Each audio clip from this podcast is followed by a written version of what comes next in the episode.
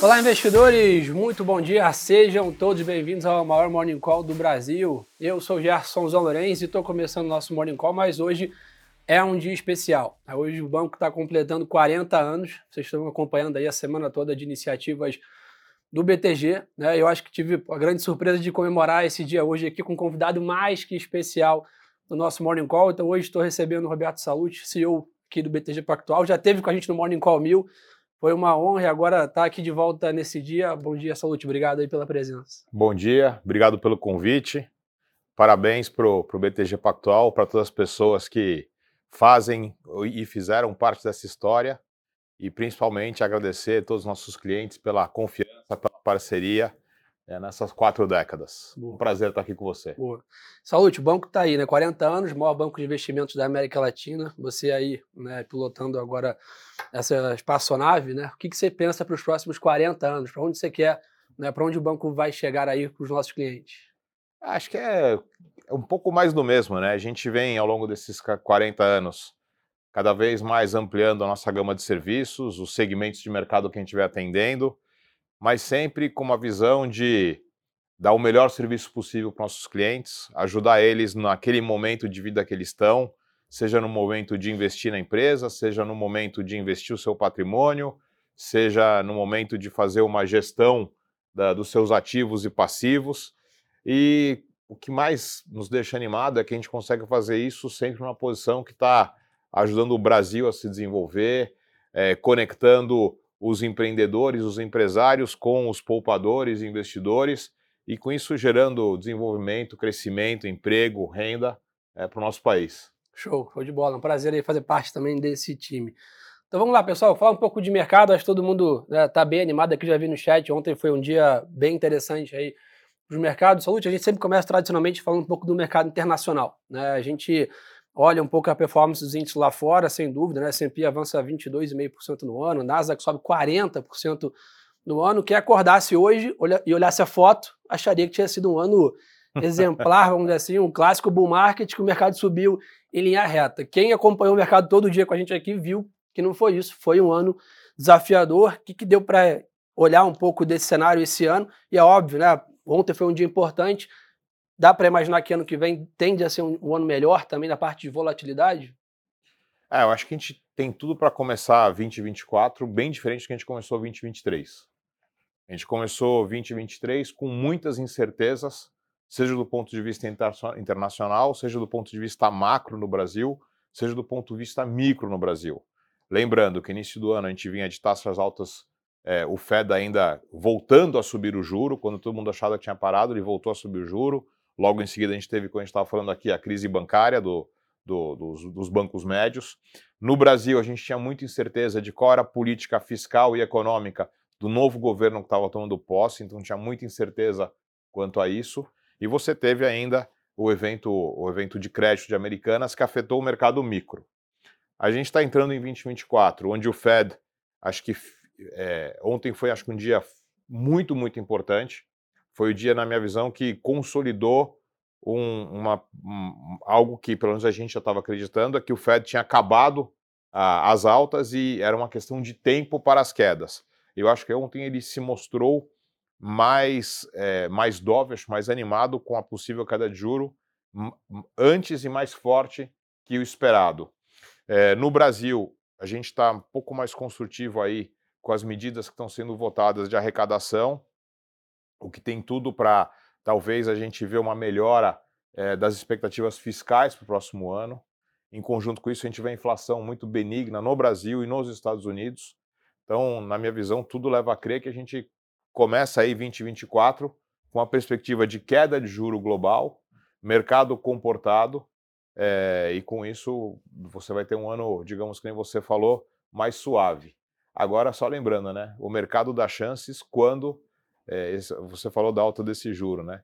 O mercado só teve essa performance porque estava todo mundo pessimista do início.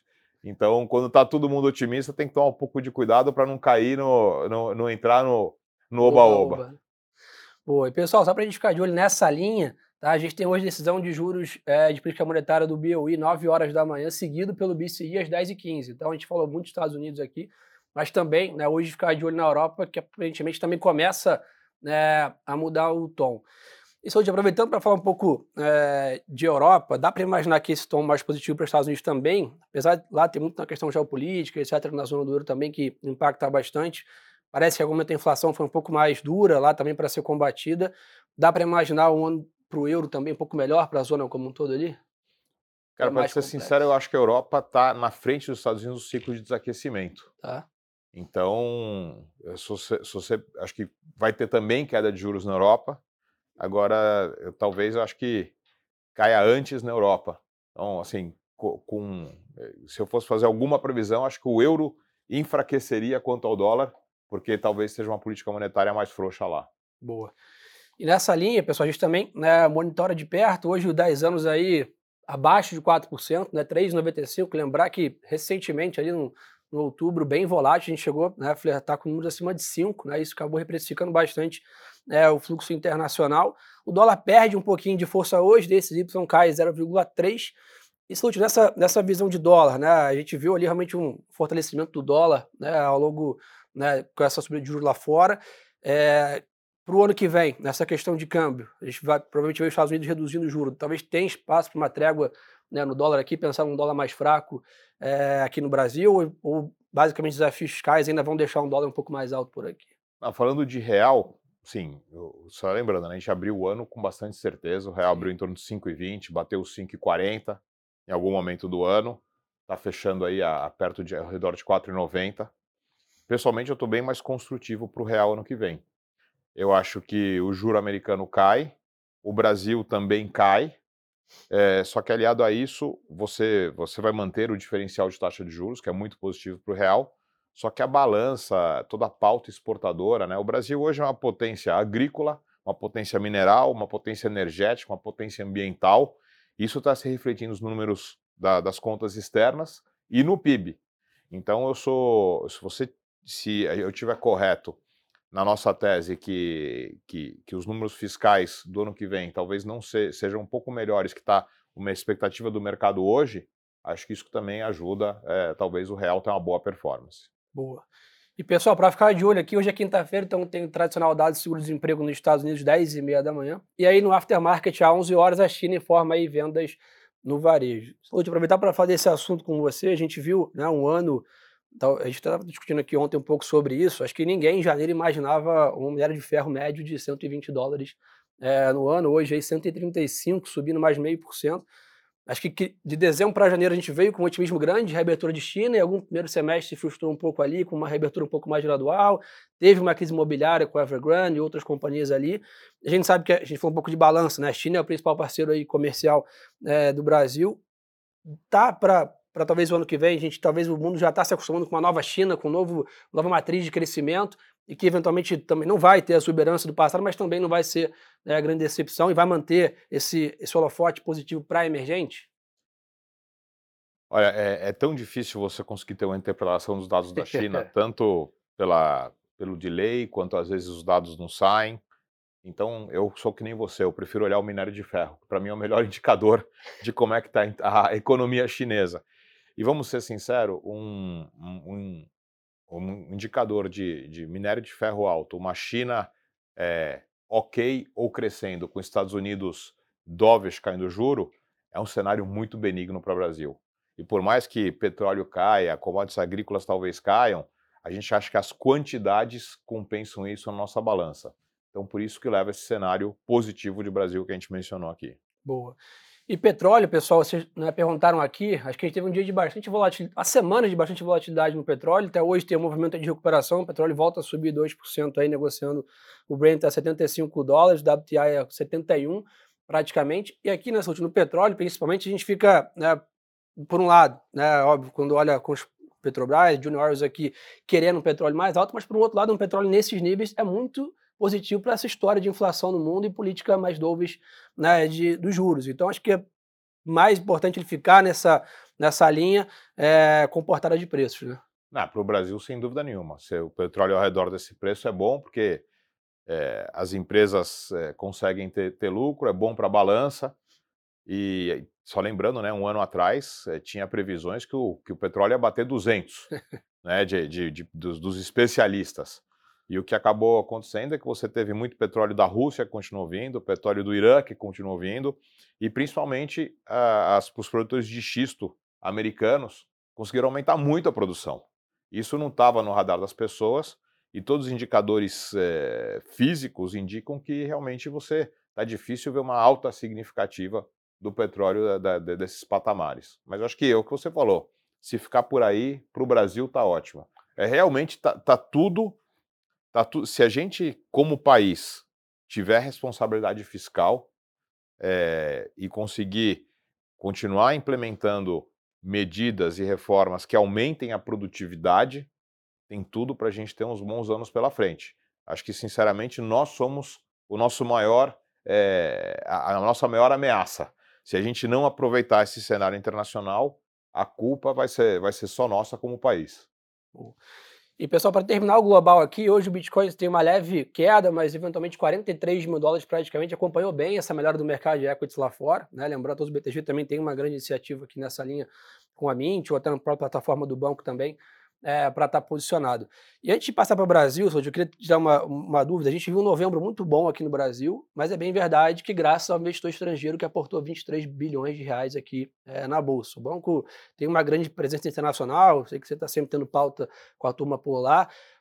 Como está o sentimento? Você falou que o Brasil tem tudo para andar, então você sente que ainda tem mais espaço para pro, os gringos, como a gente chama, aportarem mais recursos aqui no Brasil? Olha, pela quantidade de investidor estrangeiro que eu tenho recebido nos últimos tempos e o interesse demonstrado, eu acho que sim. É, até porque é, o Brasil, a gente falou aqui dos nossos méritos, das nossas ameaças, mas se você é sempre uma comparação relativa. E nessa comparação relativa, é, vamos lembrar dos grandes mercados emergentes. A Rússia ficou não investível. A China tem os seus problemas de várias naturezas para os investidores e você tem eh, a Índia, que é tem uma perspectiva positiva, mas com preços múltiplos muito mais altos que o Brasil. Isso torna o Brasil muito atraente e você vê o, o, o investidor estrangeiro não tão no dia a dia de ler jornal, do barulho político, ele consegue ter uma visão um pouco mais, menos, digamos, influenciada pelo barulho do dia a dia, e ele está bem mais construtivo. E a gente vê isso na própria base de acionistas do BTG. Né? A base de acionistas do BTG saiu de 45% para 60% de investidores estrangeiros internacionais, justa nesse, justamente nesse movimento. Boa, show de bola. E pessoal, aproveitando para pular para o Brasil aqui, ontem à noite também a gente teve uma redução da Selic aqui em meio ponto percentual, que era o consenso né, do mercado, amplamente esperado, inclusive aqui do BTG também, agora 11,75 a, a, a Selic. Salute, a gente viu ontem, né, um, um, talvez o mercado se animou muito com o Fed, né, talvez criou uma expectativa de um cupom talvez um pouco mais é, é, dovish também, manteve um pouco uma, uma, uma, um discurso um pouco mais ainda né, conservador na média, mas o mercado, olhando ali a curva, já começou a se animar mais com a reunião de março, de eventualmente ter espaço para acelerar esse movimento. Isso, né, essa redução, seria bem positiva para o nosso mercado de capitais e, e ações, principalmente aqui no Brasil. Como está a nossa visão aqui sobre isso? Olha, eu acho que você teve, tem um problema também de horário, né? O Fed foi 4,5, se eu não me engano, o Copom foi 6. Então o Copom nem pôde reagir muito ao Fed. É, sinceramente, eu pessoalmente até achava que o, que o Banco Central ia tirar o, o próximas né, da, das reuniões e, dar um, e ganhar um pouco de grau de flexibilidade, porque, que nem eu falei, a gente vê a inflação bastante comportada, bastante benigna. Agora também o Banco Central tem que reagir à mudança dos fatos. Se o cenário internacional melhorar bem, se as expectativas de, de inflação melhorar bem, nada impede que ele é, não siga esse guidance tão rígido. A gente já viu isso no passado. Essa é justamente a função do Banco Central. Tem reunião de 45 em 45 dias, porque ele tem que reagir aos novos acontecimentos. É, se você perguntar para mim, eu acho que tem uma chance é, até razoável de algum momento aí nas próximas reuniões, a gente está realmente discutindo é, uma aceleração para 75 bips, porque com a, com a, inflação caindo lá fora, inflação, aqui dentro, o juro real aqui dentro ficando maior por causa da queda de expectativa de inflação, o Banco Central vai ter que, que responder a isso em algum momento. Boa. Para ficar de olho aqui, pessoal, nessa linha, né, que a gente tá, é, hoje tem vendas do varejo aqui 9 horas da manhã, acho que a atividade também tem sido né, uma grande discussão aqui. Salute, o Fábio até perguntou um negócio interessante aqui.